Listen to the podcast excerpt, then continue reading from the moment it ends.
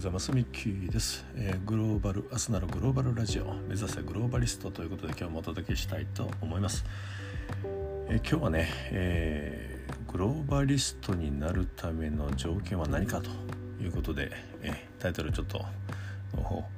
えながら喋ってますんで、え変わっていくかもしれませんが、えグローバリストになるための条件は何かということでお届けしたいと思います。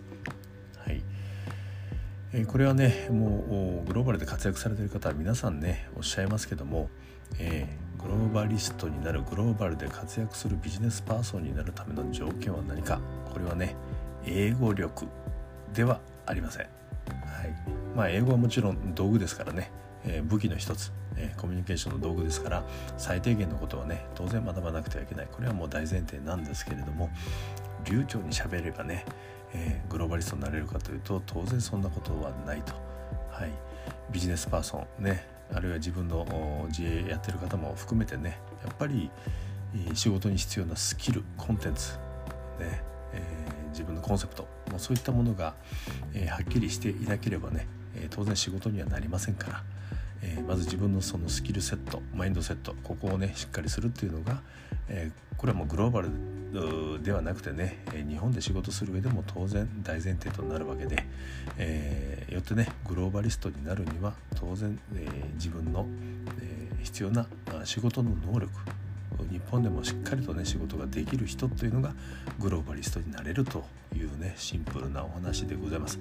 まあこう言ってしまえばね、えー、この話終わっちゃうんで、ね、もう少しねちょっと掘っていきたいと思うんですけれどもそうですね私があのグローバルでなんとなく仕事ができるようになったなっていうのをね実感したうん何でしょうかねキーポイントが何かということでねお話をしたいと思うんですけども、まあ、それはズバリねやっぱり世界共通の何て言うんでしょうロジカルシンキングだったりいろんなその当たり前のねビジネスに必要な手法というかね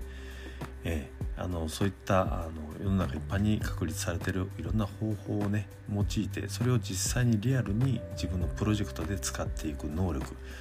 これがね大きいかなというふうに思います。えかつてね僕はあの研究者だったので、え研究のレポートの書き方とかね実験の仕方ね、えいろんな実験方法先端のね、え効率的な実験方法とか学んだりうん論文を書いたり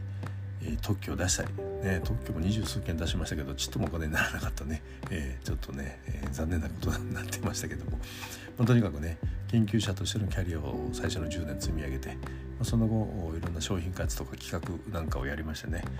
その時もそれぞれにこう必要なスキルをね身につけてアウトプットしたわけですけどもなんかねこの積み上がっていかない感じ、えーまあ、確かにね特許の書き方とかいうのはまああのどっかで活かせるかもしれませんけども今のこの少なくともキャリアにねあまり影響していないことばかりをね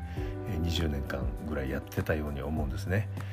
えー、そしてまあ20年ぐらい経って、えー、いろんなプロジェクトに関わるようになってねプロジェクトマネジメント手法みたいなことをしっかりとね、えー、学ぶようになりました、まあ、世の中全体ねそういったことを、え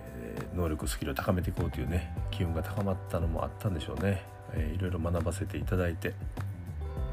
はい。まあ、シンプルに言うとねゴールセッティング、えプロジェクト検証みたいなことをね検証ってなんかちょっと感じなんですけど、まあ、いわゆるプロジェクトの何て言うんでしょうね、えー、はい、あの内訳中身をね1枚でバシッとこう表すものなんですけども、はい。まあ、目的ですよね、何を目指、したいのか、そしてゴール目標ですね、えー、そして時期いつまでにどんな状態を目指すのかと、え、その実現するための大きな課題は何なのか、ね、それを実現するための体制はどうなのか。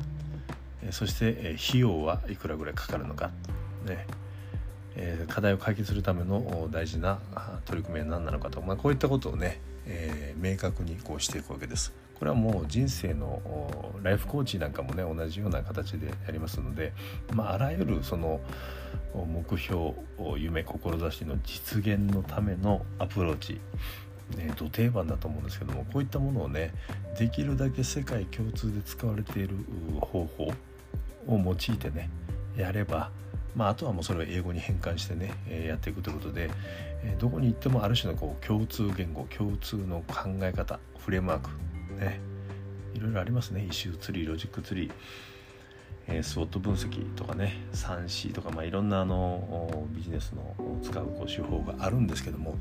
できるだけそれがね、え、あんまりオリジナルではなくて、え、世界どこでも通用する、ね、やり方があればね、え、それを引っ提げて世界どこでもプロジェクトがあのすぐに開始できるということで、えー、そんなことを学んでね、えー、中国で僕はあの3年ぐらい足掛け3年ぐらいね、えー、大きなプロジェクトをぐるぐる回してまして、